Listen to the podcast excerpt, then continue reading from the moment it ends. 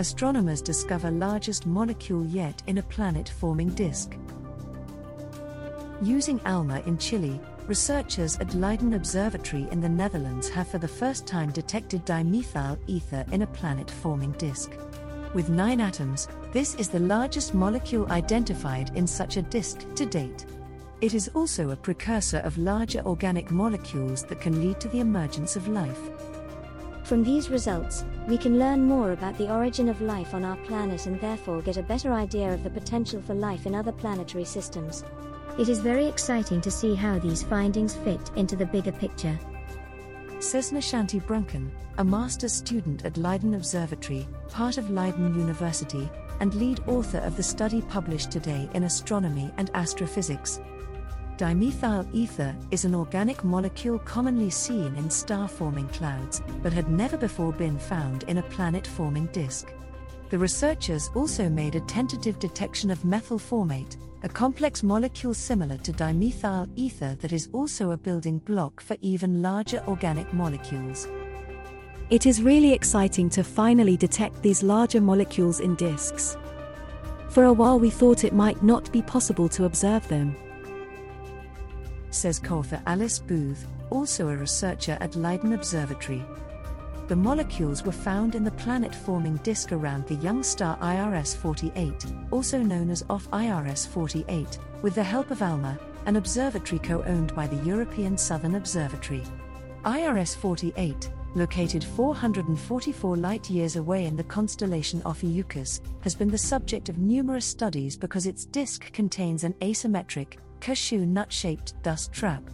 This region, which likely formed as a result of a newly born planet or small companion star located between the star and the dust trap, retains large numbers of millimeter sized dust grains that can come together and grow into kilometer sized objects like comets, asteroids, and potentially even planets.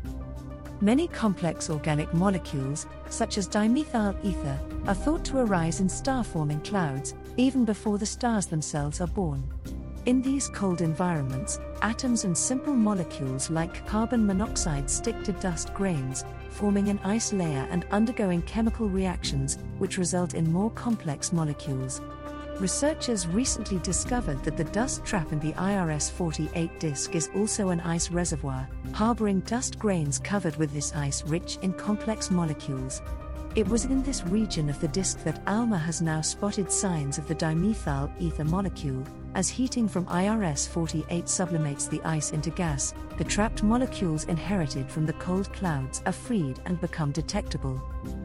What makes this even more exciting is that we now know these larger complex molecules are available to feed forming planets in the disk. Explains Booth. This was not known before, as in most systems, these molecules are hidden in the ice. The discovery of dimethyl ether suggests that many other complex molecules that are commonly detected in star forming regions may also be lurking on icy structures in planet forming disks. These molecules are the precursors of prebiotic molecules such as amino acids and sugars, which are some of the basic building blocks of life. By studying their formation and evolution, researchers can therefore gain a better understanding of how prebiotic molecules end up on planets, including our own. We are incredibly pleased that we can now start to follow the entire journey of these complex molecules from the clouds that form stars, to planet forming disks, and to comets. Hopefully, with more observations, we can get a step closer to understanding the origin of prebiotic molecules in our own solar system. Says Nienke van der Marel, a Leiden Observatory researcher who also participated in the study. Future studies of IRS 48 with ESO's Extremely Large Telescope, ELT, currently under construction in Chile and set to start operations later this decade, will allow the team to study the chemistry of the very inner regions of the disk, where planets like Earth may be forming.